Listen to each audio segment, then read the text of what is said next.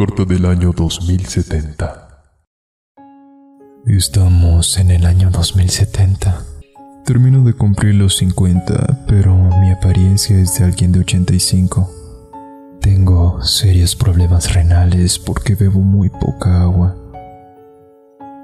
Creo que me resta poco tiempo. Hoy soy una de las personas más viejas en esta sociedad. Recuerdo cuando teníamos cinco años. Había muchos árboles en los parques. Las casas tenían bonitos jardines y yo podía disfrutar de un baño quedándome debajo de la ducha por horas. Todo era diferente. Ahora usamos toallas húmedas en aceite mineral para limpiar la piel. Antes todas las mujeres mostraban sus bonitas cabelleras. Antes mi padre lavaba el auto con el agua que salía de la manguera. Hoy los niños no creen que el agua se utilizará de esa manera. Ahora debemos raparnos la cabeza para mantenerla limpia sin usar agua. Recuerdo que había muchos anuncios que decían, cuida el agua, solo que nadie le hizo caso. Pensamos que el agua jamás se podía terminar. Ahora todos los ríos, represas, lagunas y mantos acuíferos están irreversiblemente contaminados o agotados. Inmensos desiertos constituyen el paisaje que nos rodea por todos lados. Enfermedades de la piel y de las vías urinarias son las principales causas de muerte. La industria está paralizada y el desempleo es dramático. Las fábricas desalinizadoras son la principal fuente de empleo y te pagan con agua potable en lugar de salario. Los asaltos por un bidón de agua son comunes en las calles desiertas. La comida es 80% sintética. Antes la cantidad de agua indicada como ideal para beber eran 8 vasos por día para una persona adulta. Hoy solo puedo beber medio vaso. La ropa es descartable, lo que aumenta la cantidad de basura. Tuvimos que volver a los pozos ciegos como en el siglo pasado, porque las redes de cloaca no se pueden usar por falta de agua. La apariencia de la población es horrorosa. Cuerpos desfallecidos, arrugados por la deshidratación, llenos de llagas en la piel por los rayos ultravioleta, ya que la capa de ozono que los filtraba ha sido destruida. Por la sequedad de la piel, una joven de 20 años está como si tuviera 40. Los científicos investigan, pero no hay solución posible. No se puede fabricar agua. El oxígeno está degradado por falta de árboles, lo que disminuyó el coeficiente intelectual de las nuevas generaciones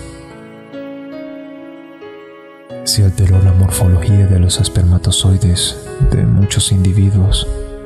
Como consecuencia, hay muchos chicos con insuficiencia, mutaciones y deformaciones. El gobierno hasta nos cobra por el aire que respiramos. Debemos respirar 137 metros cúbicos por día por habitante adulto.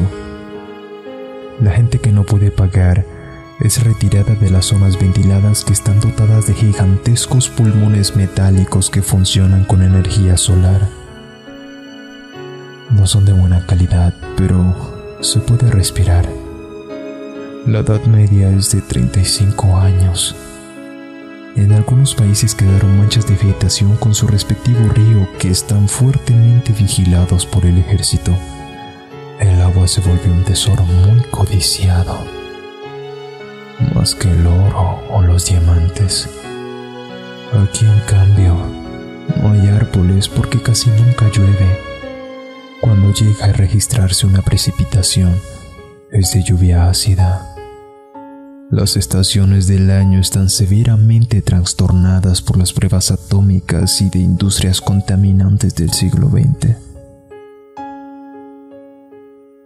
Se advertía que había que cuidar el medio ambiente y nadie hizo caso. Cuando mi hija me pide que le hable de cuando era joven, describo lo bonito que eran los árboles.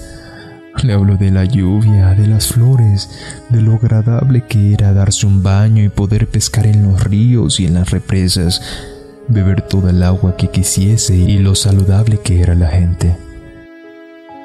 Ella me pregunta, papá, ¿por qué se acabó el agua? Entonces, siento un nudo en la garganta. No puedo dejar de sentirme culpable porque pertenezco a la generación que terminó destruyendo el medio ambiente y no tomamos en cuenta tantos avisos. Ahora nuestros hijos pagan un alto precio. Sinceramente, creo que la vida en la Tierra ya no será posible dentro de muy poco, porque la destrucción del medio ambiente llegó a un punto irreversible cómo me gustaría volver atrás y hacer que toda la humanidad comprendiera esto cuando todavía podíamos hacer algo para salvar nuestro planeta.